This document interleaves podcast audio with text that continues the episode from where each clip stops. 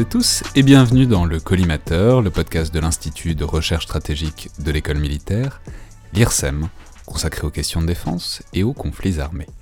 Je suis Alexandre Juplin et aujourd'hui, pour le retour des collimateurs enregistrés en personne, ce qui, j'espère s'entend, euh, j'ai le plaisir de recevoir Alexandre Papa Emmanuel, que les auditeurs réguliers du collimateur connaissent, puisque vous êtes déjà apparu euh, dans le bunker pendant le confinement pour nous parler de First Blood, le premier Rambo, et vous m'avez ainsi permis de dire tout le bien que je pense, tout comme vous, euh, de cet immense film presque d'auteur et très injustement pris de haut la plupart du temps en raison de la manière dont la franchise est tournée ultérieurement. Je m'emporte et on va pas refaire ce bunker auquel je renvoie par ailleurs les auditeurs qui ne l'auraient pas écouté. Et c'est pour parler donc d'un sujet tout à fait différent que vous êtes ici aujourd'hui. Je rappelle que vous êtes enseignant à Sciences Po, mais aussi cadre dans le secteur privé. Vous avez fait carrière dans diverses grandes entreprises du secteur de la défense, auteur, surtout pour ce qui nous intéresse aujourd'hui, des espions de l'Élysée avec votre co-auteur Florent Vadillo, sorti en 2019 chez Taillandier. Donc bonjour. Bonjour.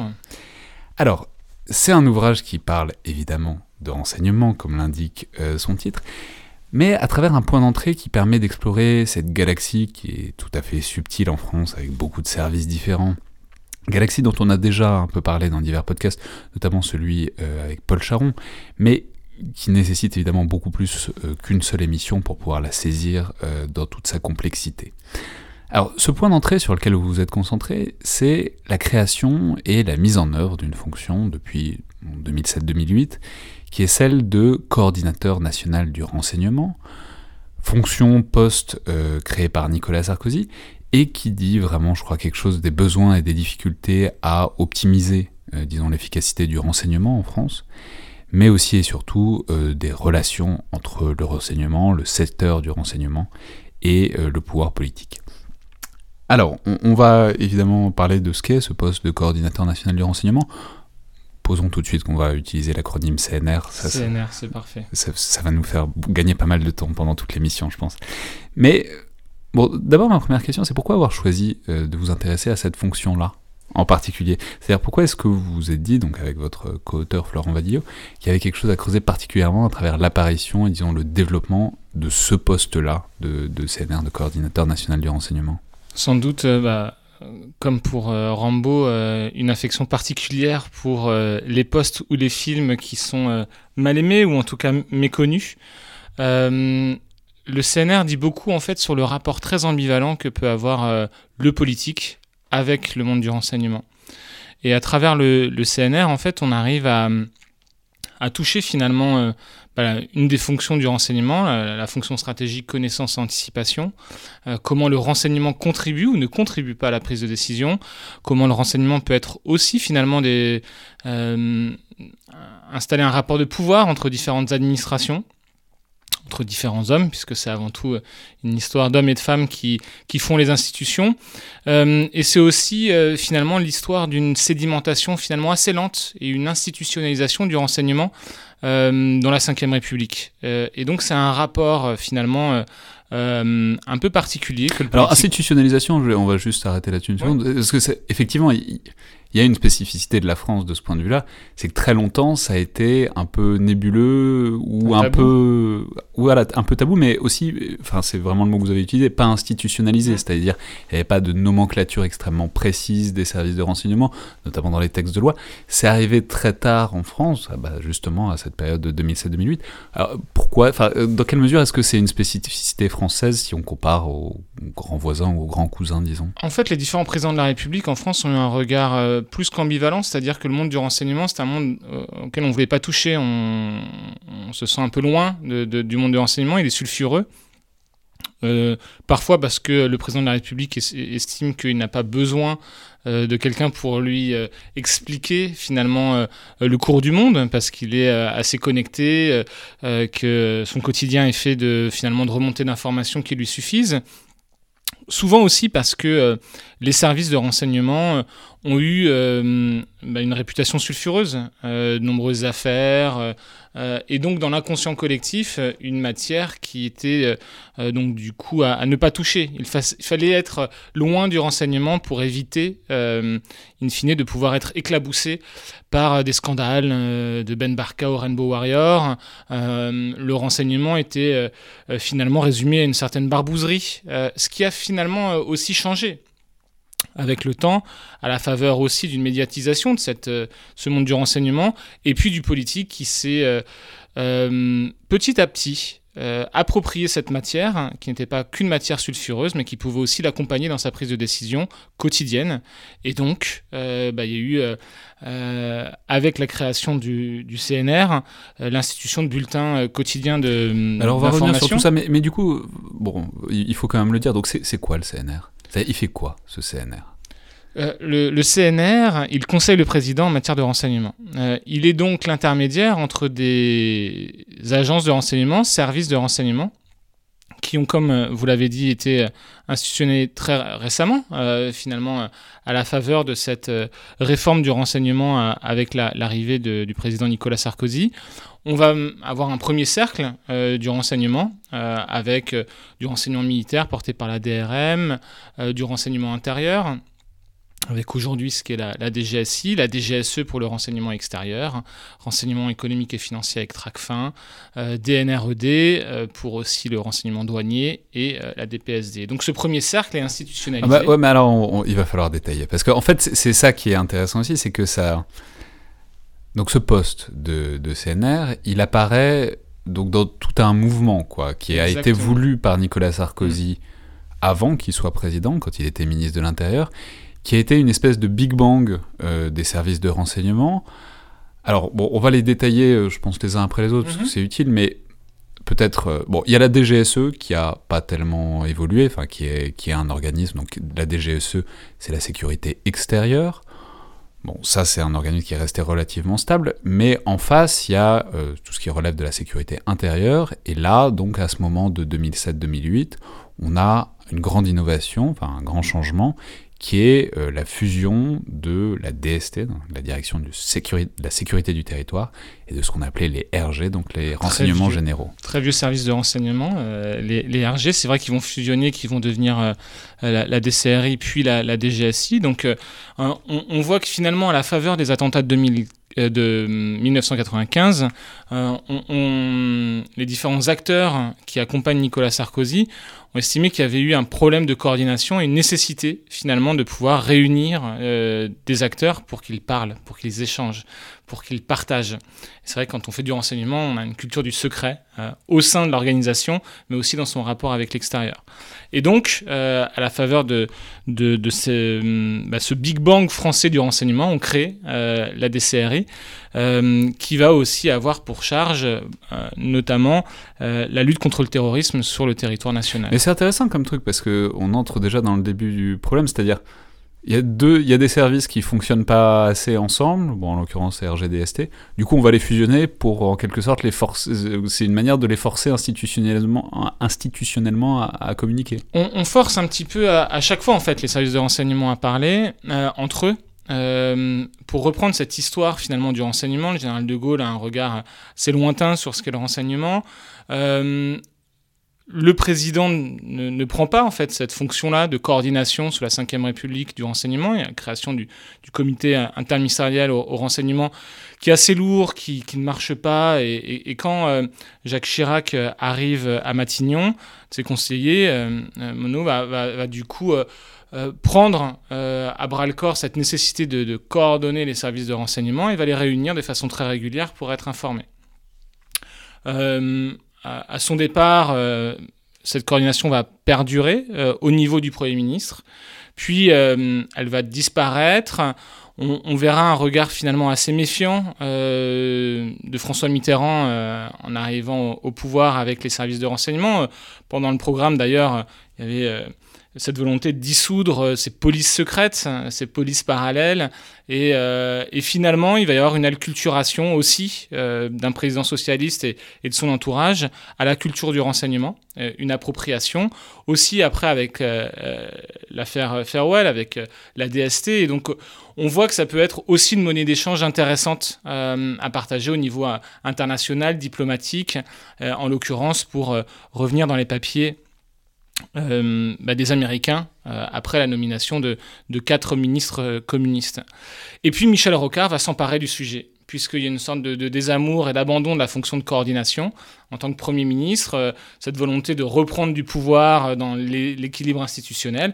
Il va remettre en place ces coordinations et euh, va reprendre du pouvoir, comme il le dit, là où il n'était pas, et redonner au Premier ministre bah, finalement cette volonté de battre la mesure et de coordonner des acteurs, ce qu'il est dans cette diarchie avec le président, de lien avec l'administration.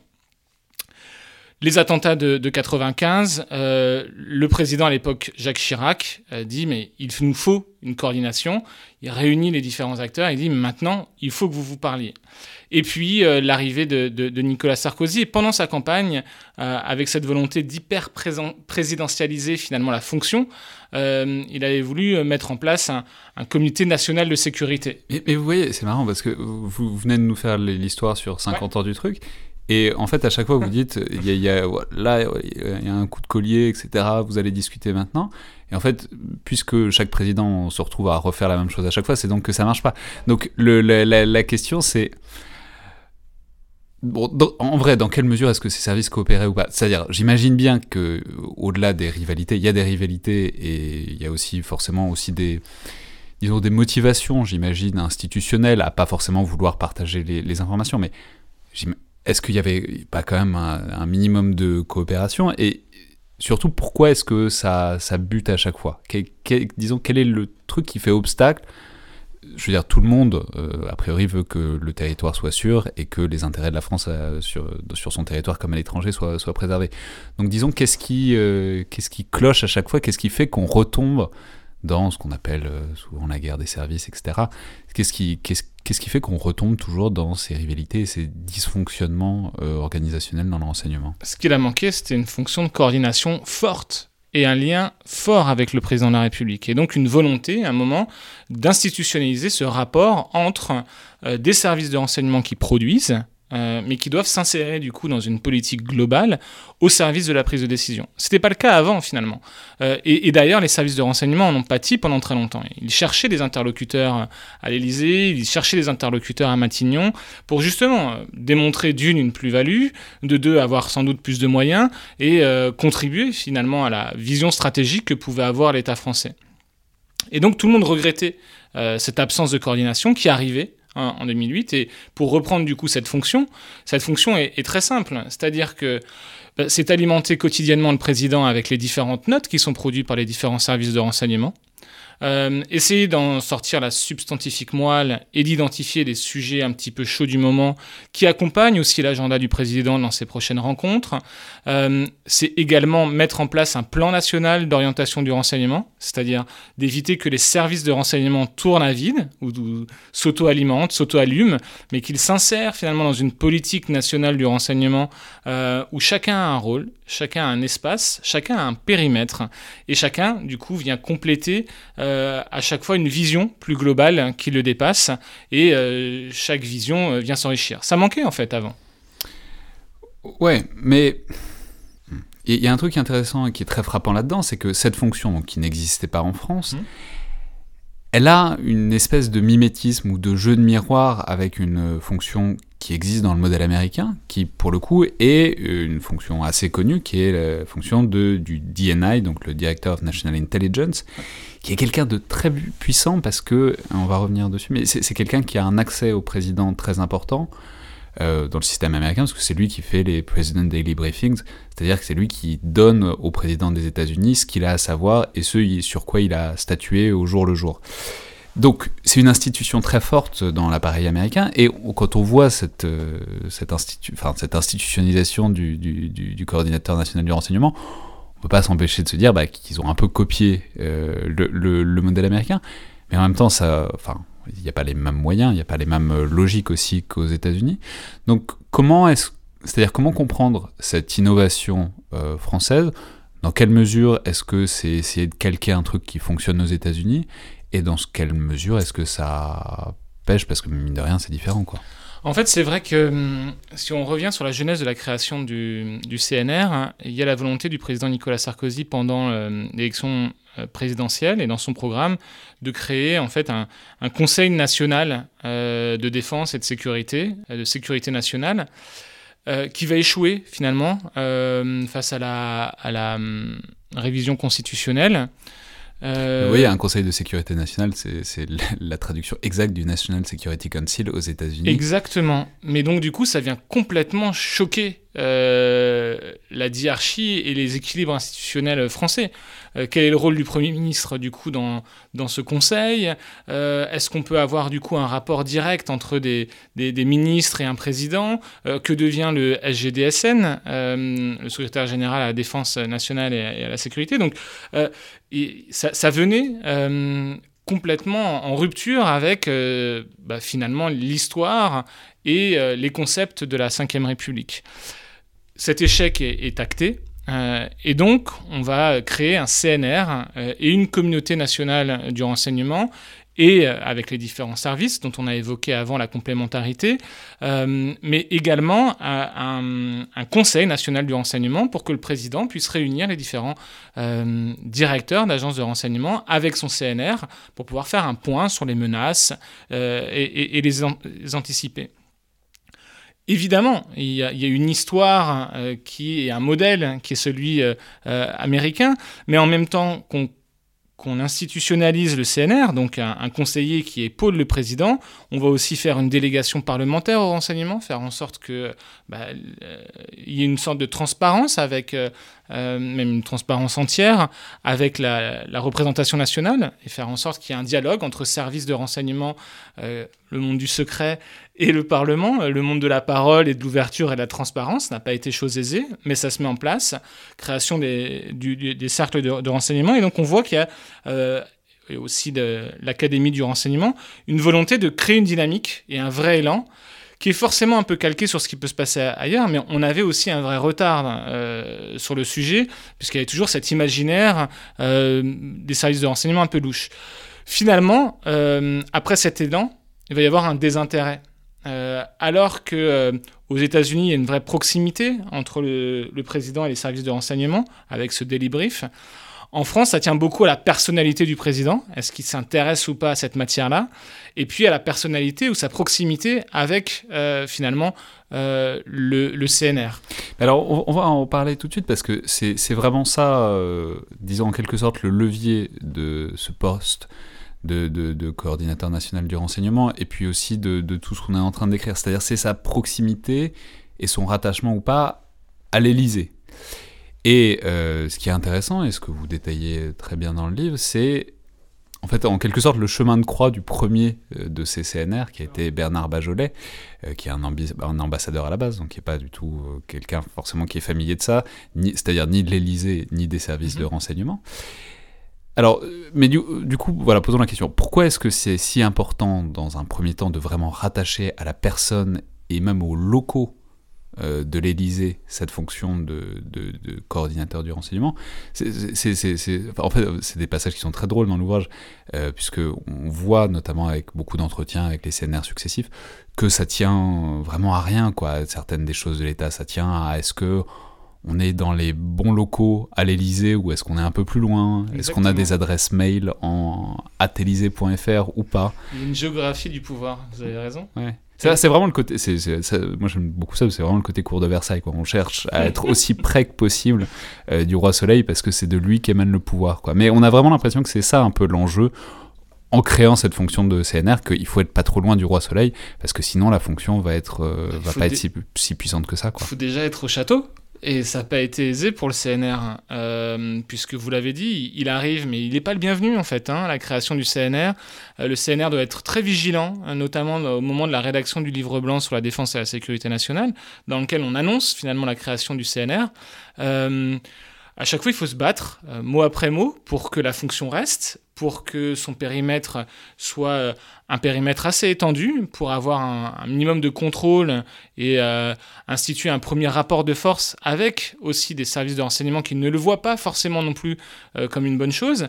Et dans la barque élyséenne, il y a déjà un chef d'état-major particulier du président de la, République qui bah, l'accompagne sur ses grandes décisions et son, sa, relation avec le, le, ministère des Armées, qui a aussi une proximité avec la DGSE, et vous avez un conseiller diplomatique qui, euh, lui aussi, euh, accompagne le, président sur la compréhension des grands équilibres mondiaux. Et donc, ces deux conseillers vont arriver un troisième conseiller dans la barque, euh, qui va forcément grappiller un petit peu de leurs prérogatives, qui va rentrer en concurrence avec eux pour souffler à l'oreille euh, du président en dernier, et donc il n'est pas le bienvenu. Et, donc le CNR va devoir se battre pour avoir, si ce n'est juste des locaux, en fait, à l'Élysée. Il sera trimballé de bureau en bureau.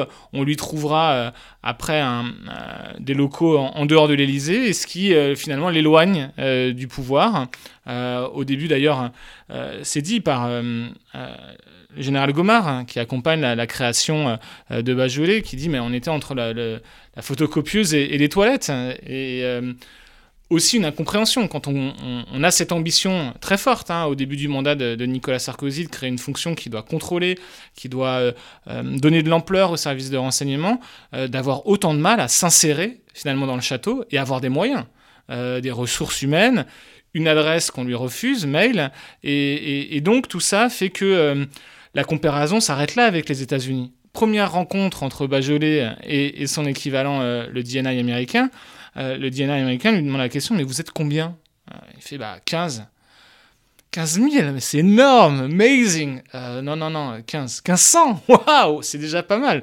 Non, non, on est 15. Et, et, Bajolet raconte ça en disant, et je comptais encore les, les, nos chauffeurs et les secrétaires dans, dans, le staff.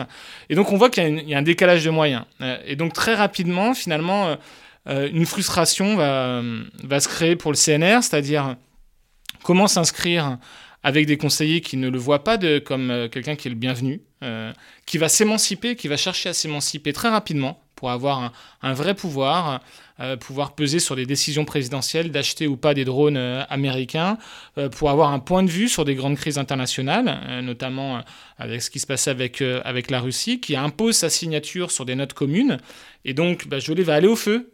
finalement, ça va être le premier soldat qui va bah, cranter la fonction euh, qui lui survivra. Donc ça veut dire que malgré les difficultés, euh, euh, bah, la fonction a existé. Et puis après, ça sera des, combats successifs parce que c'est pas aisé.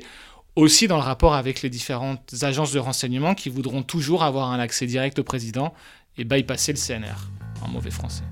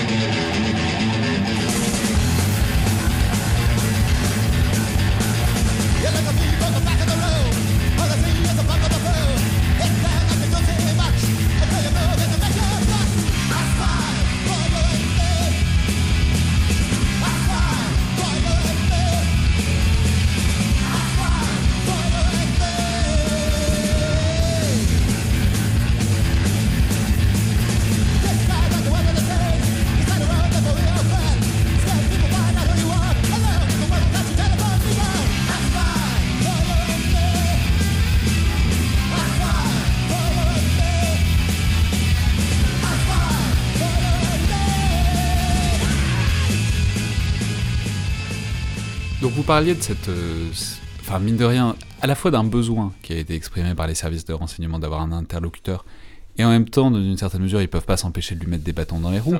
Mais, mais ça pose la question qui est celle qu'on a déjà un peu abordée par la proximité avec le président, mais c'est la question de l'efficacité de cette fonction. À quel point la fonction euh, de coordinateur national du renseignement a des dents. Euh, parce que c'est quelque chose qui est très intéressant aussi, c'est que en fait, le, CNR est rattaché au président, ce qui veut dire qu'il n'est pas rattaché au ministère. Or, c'est un truc que vous détaillez très bien, mais les différents services de renseignement, ils tirent leur budget et leurs moyens des ministères.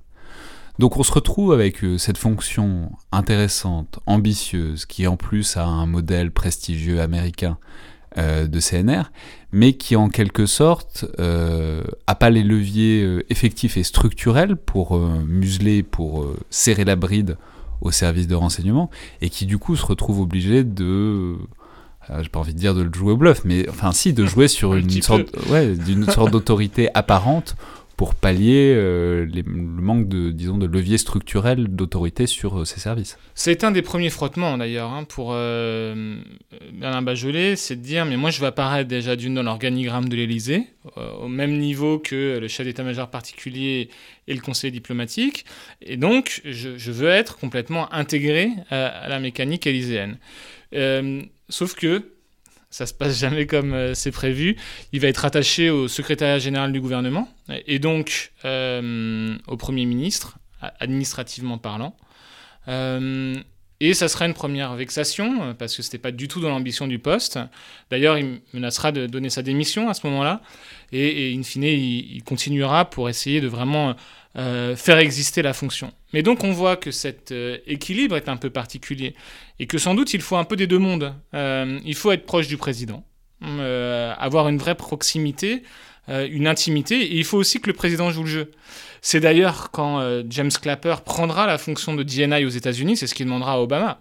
Il lui dira le poste était euh, créé en 2004, connaissait aussi des armements aux États-Unis, même si on peut le voir comme un, modèle, euh, souvent bypassé par la CIA, euh, en concurrence, d'une relation très proche avec le président, de grandes difficultés, puisque le, DNI avait démissionné parce qu'il voulait nommer en fait les, agents de la CIA en poste à l'étranger concurrence, arbitrage présidentiel, arbitrage en faveur de la CIA, le DNI du coup et des avoués démissionne. Et donc on propose à James Clapper de, prendre la fonction, qui va refuser au début en disant waouh, euh, non non, je ne serai pas euh, ce pompier là. Et puis il va réfléchir et puis il va poser ses conditions finalement euh, au président Obama en lui disant si tu veux un conseiller, eh ben, il faut que tu respectes ce conseiller qu'il soit proche de toi. et donc quand tu discuteras avec la CIA ou les autres services, il faut que je sois là euh, faut que tu m'écoutes et que tu, me donnes une autorité. Euh, parce que si je n'ai pas cette autorité-là par rapport aux autres, bah, je serai démonétisé et ils passeront toujours par toi. Et deuxièmement, euh, je veux avoir la capacité de pouvoir organiser comme je veux mon administration et d'avoir des leviers pour pouvoir euh, avoir ce que vous appelez des dents et donc être respecté. c'est ce qui va se passer. Il restera six ans, donc il y a aussi pérennité dans l'action qui fait que bah, ça va être effectif aussi du coup une possibilité de. Mais en France, et en France du coup, il n'y a pas cet équivalent. Ben, il n'y a pas cet équivalent parce que on, le voit. Follow the money. Si vous avez l'argent, vous avez le pouvoir. Et c'est ce que vous dites. Il faudrait que le, le CNR puisse avoir bah, euh, un budget. On, lui a d'ailleurs euh, refusé d'avoir un regard sur les fonds spéciaux. Euh, ça a été un, combat de haute lutte. Donc les fonds spéciaux, c'est euh, ces espèces de fonds discrétionnaires pour euh, des objectifs qui ne sont pas forcément déclarés des, divers services de renseignement. Exactement. Et, donc, on voit que c'est compliqué parce qu'il faut trouver le juste équilibre entre cette proximité présidentielle mais aussi être respecté par les services de renseignement, et ça passe par le budget. les budgets qui sont donc les prérogatives des ministères. Exactement. et donc, euh, le CNR sera tiraillé entre euh, bah, la volonté aussi d'exister, euh, d'être opérationnel, et ce qu'on va lui rejeter à chaque fois sur les premières crises, prise d'otages, etc. Bah, le CNR doit mettre un pied dans la porte pour pouvoir exister et être dans la même salle de crise mais parce qu'en fait, le métier n'est pas chez lui. Il est à la DGSE, euh, les infos peuvent revenir de la direction du renseignement militaire, euh, il peut y avoir une continuité avec le territoire national, avec la DGSI, et donc il va être marginalisé aussi dans la gestion de l'urgence. Il devra trouver lui-même son propre rythme, euh, sa propre fréquence, et de trouver le bon tempo.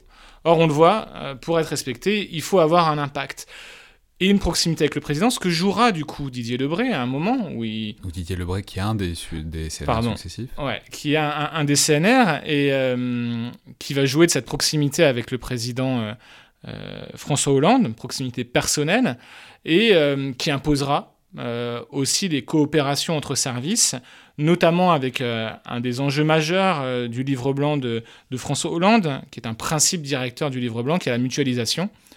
Vous disiez que parfois ça marche, parfois ça marche pas. En l'occurrence, on avait du mal à faire en sorte que la mutualisation marche bien. Et le CNR, en, jouant de sa proximité personnelle avec le président, mettra dans la balance la création d'une agence technique du renseignement mutualisé. Elle commencera à faire une note et finalement l'existence de cette note même imposera au service de commencer à investiguer un peu plus en profondeur le chantier de la mutualisation et les uns prêtant aux autres, mettant à disposition des données pour recréer un élan, pour éviter que cette menace-là, d'un proche du président, euh, en plus CNR, ne, ne, vienne à, s'exécuter. Oui, d'accord. Donc c'est en fait il faut un CNR suffisamment puissant, mais puissant personnellement par sa par sa personne et par sa enfin sa personnalité, par sa familiarité avec le président, pour en quelque sorte faire bouger les choses euh, d'une manière ou d'une autre et faire bouger les services, quoi. En l'absence de pouvoir clairement établi, euh, vous l'avez dit, c'est un coup de bluff, on monte jamais ses cartes, on est en plus dans le monde du renseignement, et donc bah, euh, il faut à un moment jouer d'autorité, jouer des coudes, jouer du menton, on peut l'appeler comme on veut, mais il faut pouvoir dire, je suis celui qui susurre aussi à l'oreille du président, je le vois régulièrement, même si c'est pas vrai, on s'en rend compte d'ailleurs, en, faisant l'ouvrage, on était surpris de voir qu'il y a des CNR qui ont vu une fois euh, ou deux le, président de la République. Euh, on voit que aussi cette proximité physique un petit peu à l'extérieur du château est vue comme bah, vous ne faites plus partie de l'équipe présidentielle. Un des CNR, le préfet Alain Zabulon, qui a fait beaucoup pour cette fonction, avec notamment la, loi sur le renseignement, la, relation avec le Parlement, à cette image. Euh, il était directeur de cabinet adjoint euh, du président François Hollande. Quand il est nommé CNR, on lui fait un pot de départ. C'est-à-dire, on lui dit, c'était vraiment super, euh, à bientôt. Comme s'il disparaissait complètement de, du panorama, alors qu'il est juste une rue après. Et donc c'est assez symptomatique finalement des lieux de pouvoir, hein, vous le disiez, hein, une architecture du pouvoir physique, de proximité physique, euh, aussi euh, institutionnelle, c'est-à-dire où est-ce qu'on est dans un organigramme, et évidemment euh, personnel, c'est qu'est-ce qu'on représente pour le président, et est-ce que le président joue le jeu de la proximité. Et en fait, chacun va essayer de tenir malgré tout le CNR dans un une sorte d'agent administratif un peu hybride, euh, pas un conseiller politique, parce que ça serait dangereux. D'ailleurs, le président Hollande le dit dans le livre. Je ne pouvais pas enlever le CNR, parce que euh, un président ne cède pas euh, de prérogatives, devait le garder, mais l'équilibre des pouvoirs la séparation des pouvoirs m'imposait d'avoir un CNR finalement un peu distant avec le monde opérationnel et donc plus agent administratif alors qu'aux États-Unis, cette fonction administrative va aller avec euh, un, regard sur les, filières, les carrières, sur les recrutements, va aller euh, aussi avec euh, l'évaluation des programmes d'armement de, renseignement, va aller très loin même sur la coopération, l'intégration et la mutualisation des données qui vont être portées par le CNR. Aujourd'hui, le CNR commence à prendre ces fonctions-là. on peut s'interroger aussi sur cette focus qui est donné désormais au CNR, euh, puisqu'on lui a adjoint deux nouvelles lettres avec l'arrivée d'Emmanuel Macron, qui est la lutte contre le terrorisme. Et donc, est-ce que euh, bah, cette lutte contre le terrorisme ne va pas absorber les, cœurs et les âmes des services de, renseignement à, une fin unique? Ouais, mais alors juste restons là une seconde sur, puisqu'on a bien compris l'absence, en quelque sorte de pouvoir dans l'organigramme, ça dépendait de ces CNR. Parlons un peu de qui ils sont, c'est-à-dire parce que leur profil euh, dit quelque chose de euh, cette fonction, elle dit quelque chose du renseignement, euh, c'est-à-dire qui ont choisi. Alors on a dit que on a eu le premier était un ambassadeur, donc Bernard Bajolet. on parlait à l'instant d'un préfet, Alain Zabulon. En quelque sorte, comment est-ce qu'on les choisit, ces CNR Est-ce qu'on les choisit par proximité personnelle?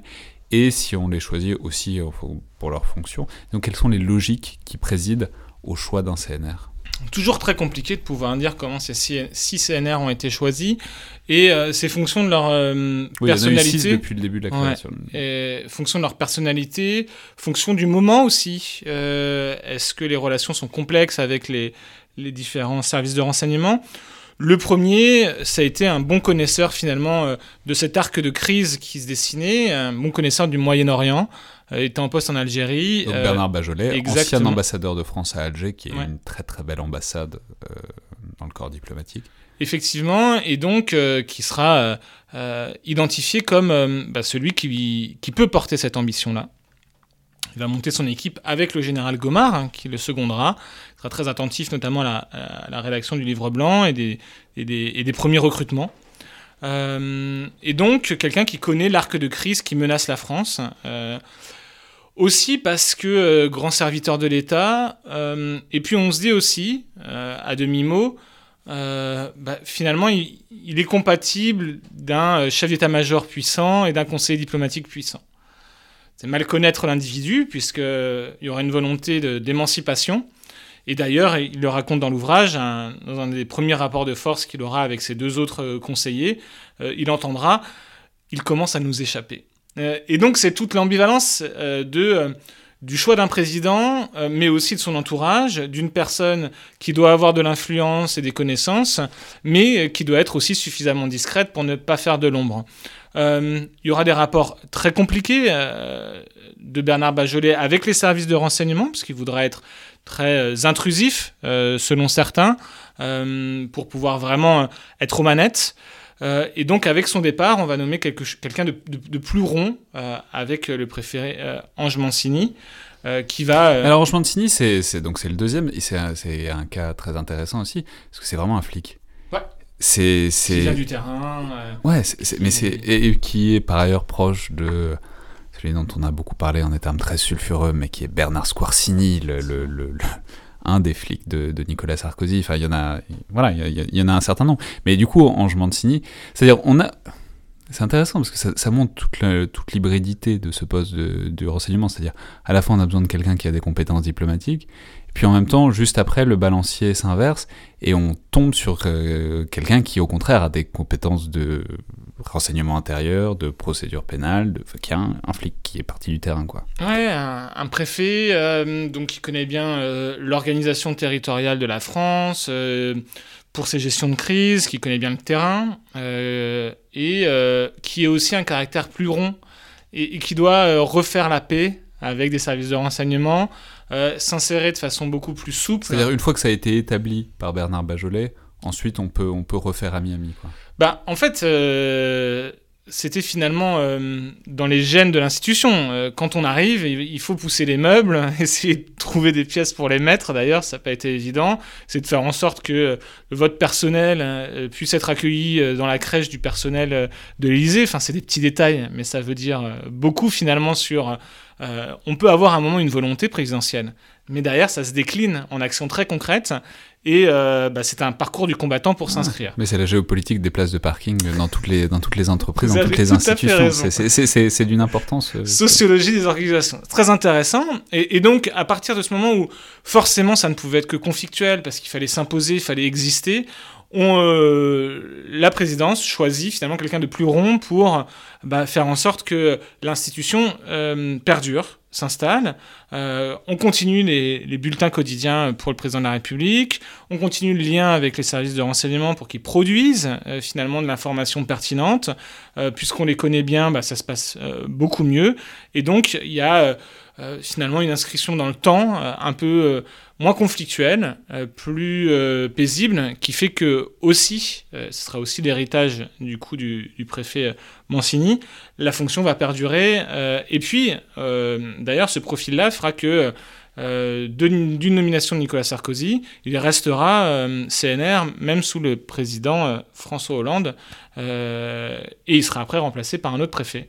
Euh, le préfet Alain, Zabulon, mais qui lui aussi a une proximité, en tout cas institutionnelle, avec euh, François Hollande, puisqu'il a été directeur adjoint de son cabinet. Préfet de Corrèze préfet de Corrèze. C'est terre, terre des, présidents. La porte d'entrée de tous les pouvoirs de la Ve République. Euh, non, Donc il le connaît depuis longtemps, du coup, depuis la Corrèze. Et effectivement, il y a une proximité. il y a la volonté de garder l'institution et d'avoir quelqu'un qui se rapproche, auquel on peut avoir entièrement confiance qui, quand il était directeur de cabinet, suivait aussi ces sujets-là, euh, suivait les, sujets de sécurité intérieure, de renseignement, et qui tout naturellement euh, prend ses fonctions euh, de coordinateur national du renseignement, fera une loi sur le renseignement en 2015. Donc il y aura un, vrai dialogue avec le Parlement, avec une première loi qui vient aussi donner un cadre légal pour l'action des services de renseignement, aussi un cadre de protection de l'action des agents de renseignement, et donc qui sera une, loi et qui est une loi vraiment fondatrice pour les différents services de renseignement. Euh, il va vivre aussi des grandes crises, les, premiers euh, voilà, départs pour la Syrie, euh, le, suivi des revenants, et, donc il va avoir aussi un rôle très aussi lié avec, comment dirais-je, puisqu'il a été très impliqué aussi dans la politique de la ville. et donc, il va avoir un regard aussi sur la réalité euh, des menaces qui, pèsent sur la France et il va essayer d'avoir une approche aussi très interministérielle, s'intéresser aussi beaucoup à l'intelligence économique, ce que feront tous, les, CNR finalement avec plus ou moins de succès. C'est un peu compliqué. Euh, mais donc, euh, une vraie aussi continuité dans l'action et un vrai leg. Bon, alors ensuite, c'est Didier Lebret, donc, qui est lui un proche personnel de François Hollande. Donc, on mm. passe de la proximité institutionnelle à la proximité personnelle. Euh, c'est quoi, même logique bah, D'avoir quelqu'un de proche, d'avoir quelqu'un qui ne vient pas finalement des services de renseignement, donc pour avoir un acteur indépendant. Euh, ça a été aussi un des vrais sujets, je crois, euh, autour de sa nomination. Mais pas quelqu'un qui venait de la DGSE, quelqu'un qui venait de la DGSI, on voulait quelqu'un qui venait d'ailleurs. Il avait monté la cellule de crise au ministère des Affaires étrangères. Donc il y avait déjà cette notion de coordination, d'agrégation d'informations. Euh, il mettra en place aussi une vraie diplomatie euh, euh, du renseignement, puisqu'il a ça dans les gènes. Mais donc après un préfet, c'est un diplomate qui reprend les rênes. jamais de militaire parce que il y a déjà un militaire à l'Élysée, chef d'état-major particulier, et donc ça ferait beaucoup d'étoiles sous le même toit, c'est ça? Oui, effectivement. Et, donc Didier Lebré, lui, va, va être, va vivre aussi les, les, les attentats et euh, va avoir aussi cette volonté euh, euh, de pouvoir recréer des liens aussi avec l'interministériel et notamment tout ce qui est prévention dans la délinquance, articulation avec bah, aussi les politiques, les politiques du coup de, de, prévention. Et il mettra en place aussi des euh, mécanismes de coordination au niveau international avec le Club de Paris où les différents CNR euh, peuvent échanger, européens, peuvent partager, peuvent faire des retours d'expérience, peuvent accompagner euh, du coup lors de l'organisation de grands événements des, des, préparations pour faire en sorte, notamment à l'époque c'était les Journées mondiales de la jeunesse, qu'elles puissent se préparer dans, dans, dans, le meilleur cas. Donc on commence à mettre en place un partage d'informations. Hein. On ne donne jamais du renseignement, euh, on l'échange, ou on crée du coup des instances pour pouvoir faire en sorte qu'il euh, il puisse être partagé, anticipé. Alors, il nous en reste deux. Euh, donc c'est Yann Junot qui, prend le poste aussi parce que Didier Lebré bah, est candidat pour une élection des députés d'étrangers et Yann Junot prend le poste euh, et après, euh, bah, c'est l'arrivée euh, au pouvoir d'Emmanuel Macron qui, dans son programme présidentiel, dit qu'il veut mettre en place une task force contre le terrorisme. Donc ça va vraiment structurer un des aspects de, son programme. Et quand il arrive en poste, il crée la coordination nationale du renseignement en y adjoignant finalement la lutte contre le terrorisme. Il crée le CNRLT. Finalement, il, ajuste le CNR avec ces deux lettres en les focalisant sur la lutte contre le terrorisme. Encore trop tôt pour savoir euh, si c'était une bonne chose. Il lui redonne un petit peu de, ressources aussi opérationnelles pour faire des, analyses. Et, euh, puis il nomme surtout euh, un préfet qui a fait ses armes dans le monde du, renseignement.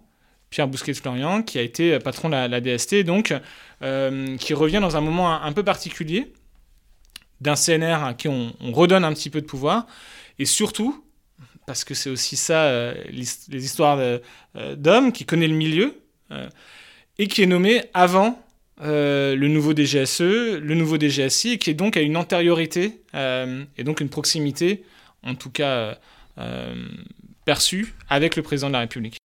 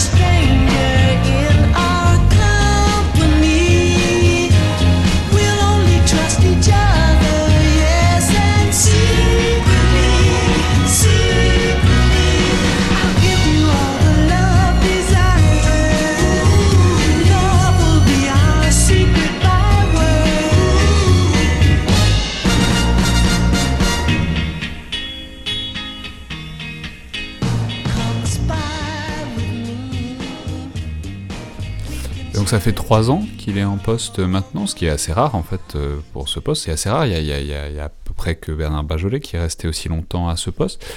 Disons, comment est-ce qu'il évolue ce poste? C'est-à-dire, est-ce que il a, est-ce qu'on pourrait dire qu'il a trouvé sa place enfin dans cet écosystème du renseignement? C'est-à-dire, est-ce que, c'est quoi? Ça fait plus de dix ans maintenant? Est-ce que 10 ans, ça suffit pour euh, donner sa place au coordinateur national du renseignement? Euh, Je trouve qu'en 10 ans, il y a beaucoup de choses qui ont été faites. Et euh, c'est Alain Zabulon qui disait c'est compliqué de dompter des fauves, en fait. et, aujourd'hui, il est pleinement inscrit dans le, dans le paysage institutionnel. On, sent aussi l'Académie du renseignement vraiment installée. Donc l'Académie du renseignement, c'est cet organe de formation qui a été créé en même temps donc, dans cette vague de 2007-2008 former les cadres du renseignement alors au début, euh, les, agents venaient en, sous alias, c'est-à-dire qu'on ne savait pas à qui on parlait euh, au sein de l'Académie du renseignement. Quand vous étiez de la DRM ou de la DGSE, vous parliez à Lucas, mais finalement c'était un alias. Aujourd'hui, euh, il y a des vrais échanges, il y a un, échange culturel qui est indispensable en fait. si vous voulez que un agent de la DGSE comprenne ce qui se passe euh, pour un, agent du renseignement douanier, ils doivent discuter entre eux. On doit comprendre à quel moment on peut être dans la complémentarité et donc faire des actions communes. Euh, c'est un des vrais défis. Et donc cette Académie du renseignement est importante. au même titre que la délégation parlementaire au renseignement. Et le CNR aujourd'hui a vraiment ce rôle de pouvoir essayer de créer des environnements d'échange, de, partage. Euh, de chapeauter toutes ces institutions transversales qu'on essaye de multiplier. Quoi. Pas qu'on essaie de multiplier, il, essaie de donner une, colonne vertébrale à l'action euh, forcément euh, particulière de services de renseignement qui ont leur agenda, euh, qui voient la menace par leur prisme à eux.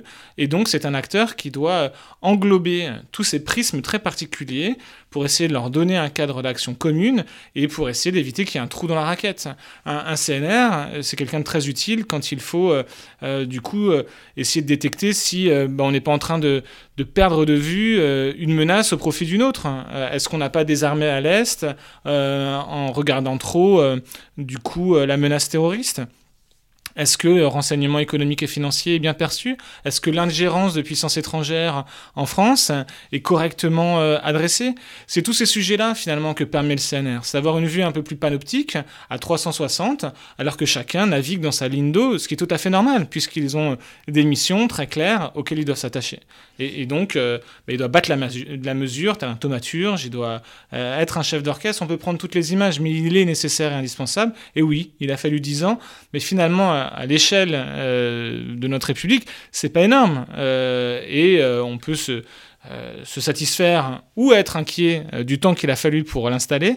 Mais en tout cas, on le voit c'est un, un objet euh, administratif un peu non identifié, euh, très particulier, qui a sans doute encore des marges de manœuvre hein, pour les prochains réformateurs et, d'autres pans d'action à, acquérir, en, regardant à travers l'histoire de la Ve République et du balancier qu'il y a eu entre président et, Premier ministre, en regardant du côté des États-Unis.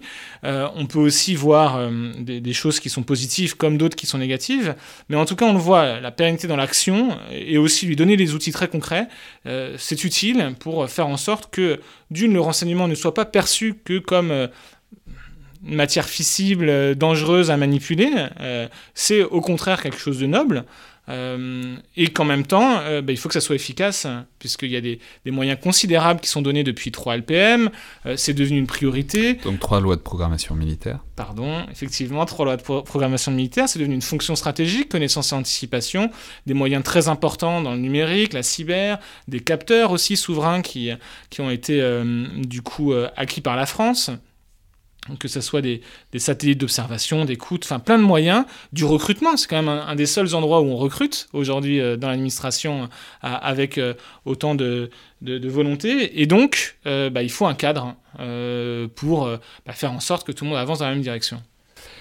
Ouais, mais alors au moment donc de faire ce bilan, donc là on vient de faire un bilan en quelque sorte organisationnel, quoi, de, de 10 années de, cette fonction de CNR, si on, si essaye de faire un bilan opérationnel, c'est-à-dire il y, a un grand truc qui s'est passé euh, depuis, enfin, depuis plus de dix ans, c'est en fait c'est un poste qui se trouve en première ligne face à ce qui touche le renseignement depuis euh, les années, dans les années 2010, c'est-à-dire la multiplication des attentats, très clairement. parce qu'en fait, si on fait le bilan, il y avait eu une vague effectivement dans les années 95-96, euh, qui a d'ailleurs fortement, vous l'avez dit tout à l'heure, fortement marqué les acteurs qui étaient en poste à cette époque-là, qui se sont retrouvés ensuite dans l'entourage de Nicolas Sarkozy. C'est pour ça que ça a été créé.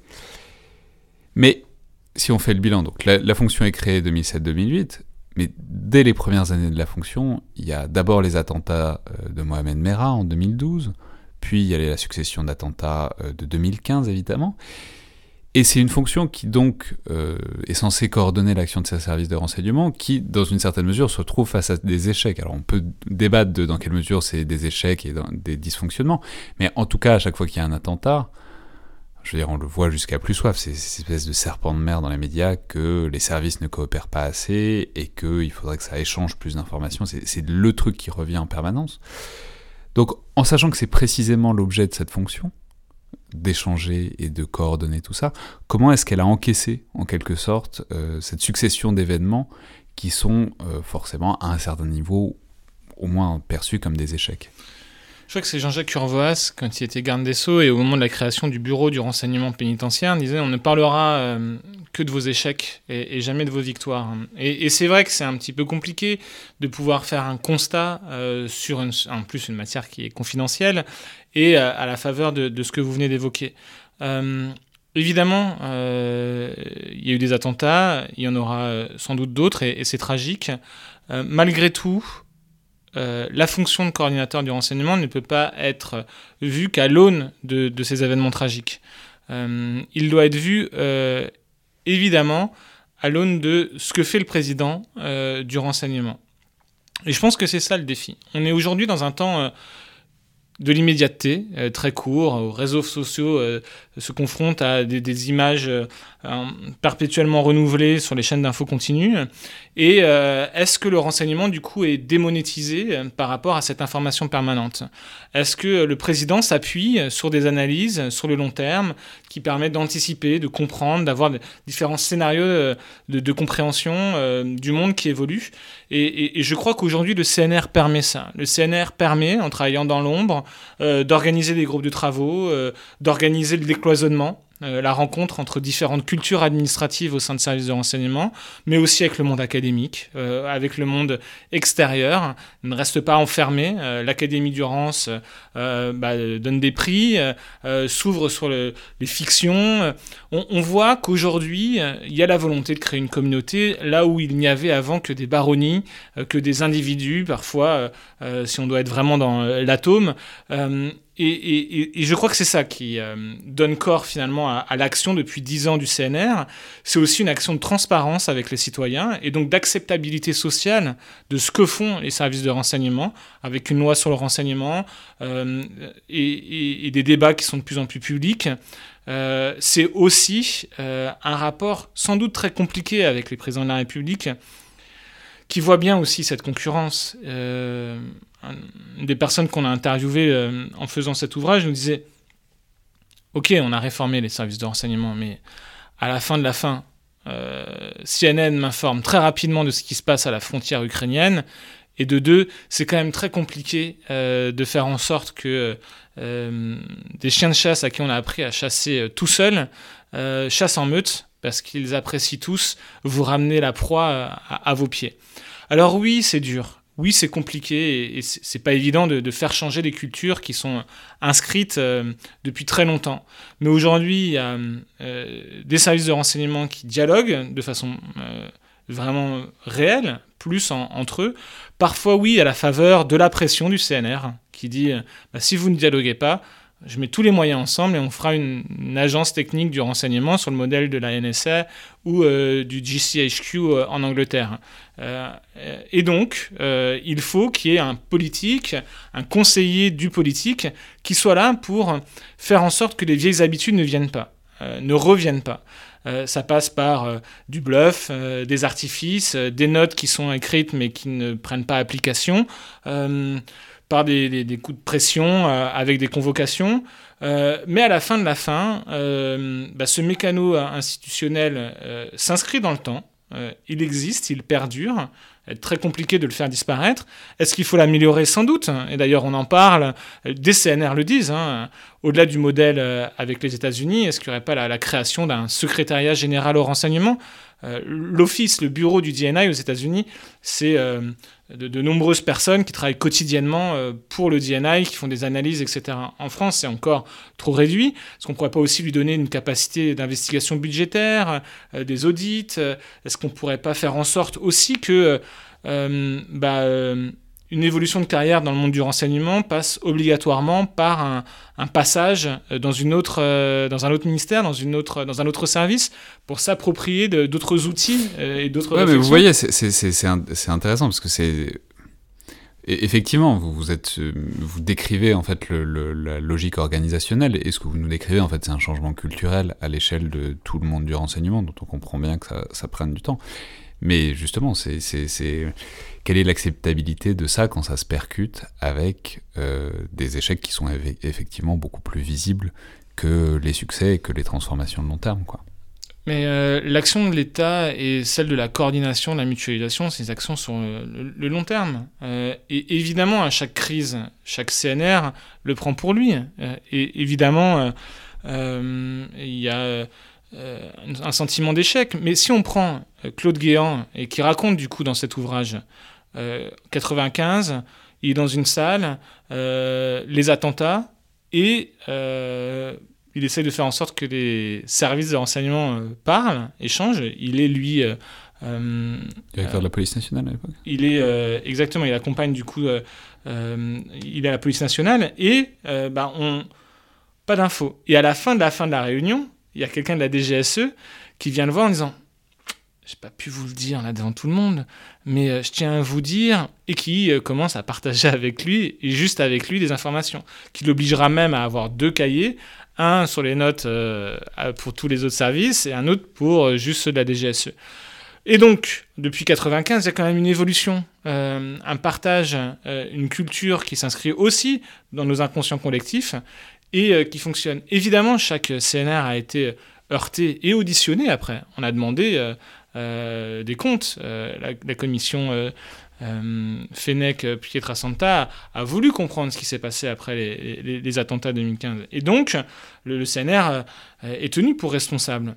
Euh, mais cette fonction permet aussi de faire des retours d'expérience, d'essayer de, faire en sorte que ce qui fonctionne bien dans une agence peut fonctionner bien dans une autre, d'avoir aussi un acteur qui est proche du président et qui peut avoir ce retour réflexif. Ça ne sera jamais un acteur du monde opérationnel. Il ne faut pas que ça le soit.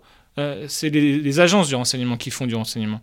Mais lui, il doit être cette figure au-dessus qui doit permettre au dispositif de s'améliorer et de faire en sorte qu'il soit plus efficace par des retours d'expérience, par les analyses à froid et aussi des coordinations à chaud. Merci beaucoup. Alexandre Papa, Merci pour votre euh, invitation. C'était donc le Collimateur, le podcast de l'IRSEM, l'Institut de recherche stratégique de l'école militaire. Pour ceux que euh, tout cet univers intéresse, je signale au passage une fiction radiophonique qui a quelques mois maintenant, mais que j'ai découvert récemment, produite euh, sur France Culture, qui s'appelle Projet Orloff, qui se situe dans cet univers un peu interlope des lieux de pouvoir et des services de renseignement, et qui est, vraiment extrêmement bien faite, que je recommande donc euh, sans euh, modération. Je vous rappelle par ailleurs que euh, toutes vos suggestions et remarques sont les bienvenues, vous pouvez nous les envoyer par mail ou sur les réseaux sociaux de l'IRSEM.